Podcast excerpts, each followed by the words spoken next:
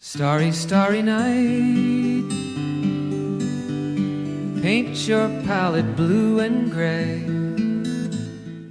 照相机是心灵和世界的桥梁，摄影会让你重新发现美的存在，发现世界最值得去付出的美，你就会感叹，过去的挫折只是在考验你追求美的决心。请拿起你的相机，不要觉得太重，你还是你，一个独立的自由行者，只是内心不再徘徊寂寞，因为摄影是一种修行。我是国强风光。欢迎收听励志电台 FM 八二六四五幺摄影常见问答系列节目。how you suffered for your sanity and how you tried to set them free. They would. 本期问答题目是器材还是您在拍照？请问你是否善待你的相机，发挥其功能，拍摄出你满意的照片吗？希望通过我的分享，能事半功倍，拍出与众不同的摄影作品。首先，摄影爱好者面临的第一个问题是照相机的选择，这决定着你摄影的目的和器材投资的多少。不可能一次购置所有的器材，必须在二者之间找到一个最佳点。在这之前要明确一点，摄影作品的优劣不是器材，而是摄影者本身，取决于作者的气素质和修养。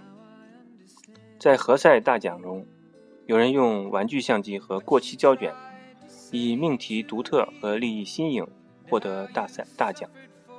在艺术门类的作品中，也有人使用自制的小孔成像相机和傻瓜式相机，拍出令人刮目相看的杰作。当然，这是一些极端的个别案例。这里只想证明，摄影艺术的大门为每个人敞开，根据自己的条件，从手机照相、卡片机、一体化相机，到中画幅。全画幅的单反相机、大画幅数码后备相机，都可以找到进入摄影艺术殿堂的钥匙。好的数码相机并不等于好作品，只有用好相机，展示你的思维创作、情感和心灵，才能拍出好的摄影作品。摄影师不仅仅停留于技术层面，如果一个人想要学习摄影技术，六个月的时间。他便可以掌握这些技术，但文化艺术等综合知识的积累，往往比技术更加重要。历史上很多杰出的作品，摄影作品，往往不仅是靠技术参数去衡量的，因为硬性的指标参数很容易被学习、归纳和仿效。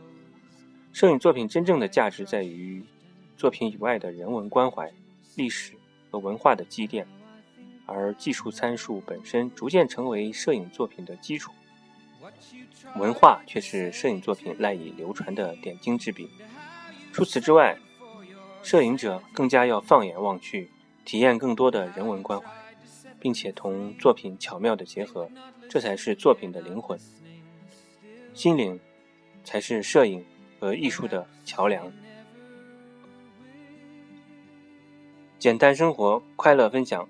海阔天空聊摄影，欢迎收听励志电台 FM 八二六四五幺国强聊摄影系列节目。